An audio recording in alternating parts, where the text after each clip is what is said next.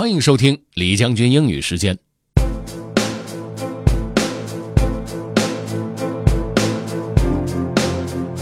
在上一次的节目当中，我们跟大家提到了一本书，就是《So Good They Can't Ignore You》。这本书的作者在《纽约时报》上面发表了一篇文章，我们今天就用这篇文章的开头作为呃练习的内容。OK，let's get started. Have fun.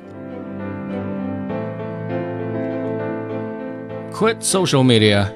Your career may depend on it. By Cal Newport. I'm a millennial computer scientist who also writes books and runs a blog. Demographically speaking, I should be a heavy social media user, but that is not the case. I've never had a social media account.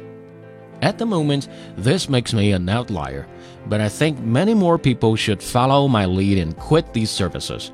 There are many issues with social media, from its corrosion of civic life to its cultural shallowness. But the argument I want to make here is more pragmatic. You should quit social media because it can hurt your career. This claim, of course, runs counter to our current understanding of social media's role in the professional sphere.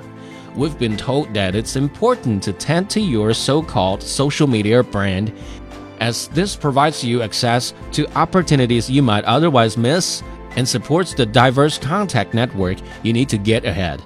Many people in my generation fear that without a social media presence, they would be invisible to the job market.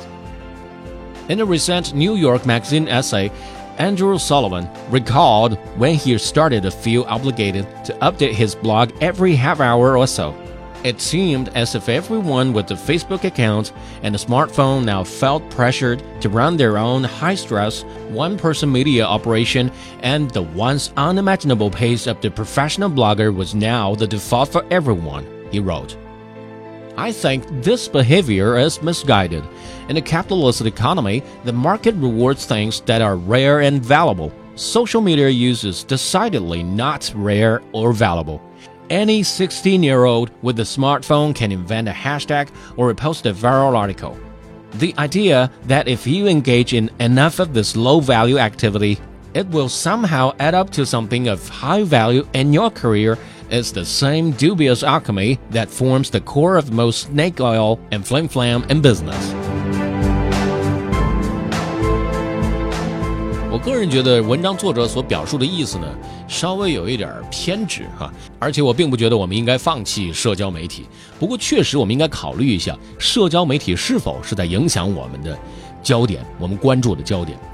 所以，最好的办法或许是可以保证自己有整段的时间没有受到社交媒体的干扰，这才是我们应该思考的一个解决办法。在如今的世界里，社交媒体毕竟是我们获取信息的一个很重要的渠道。就像如果您想回听本期节目，可以关注重庆之声的微信公众号“重庆之声”，点击品牌就可以进入到李将军英语时间了。另外呢，也可以在喜马拉雅 FM 上面搜索“李将军”，就可以找着我了。其实咱们中国有句成语，针对今天这篇文章所说的内容，是个非常好的总结，就是千万不要因噎废食。Okay, that's all for today. Thanks for listening. This is General Lee 李将军，下期节目见。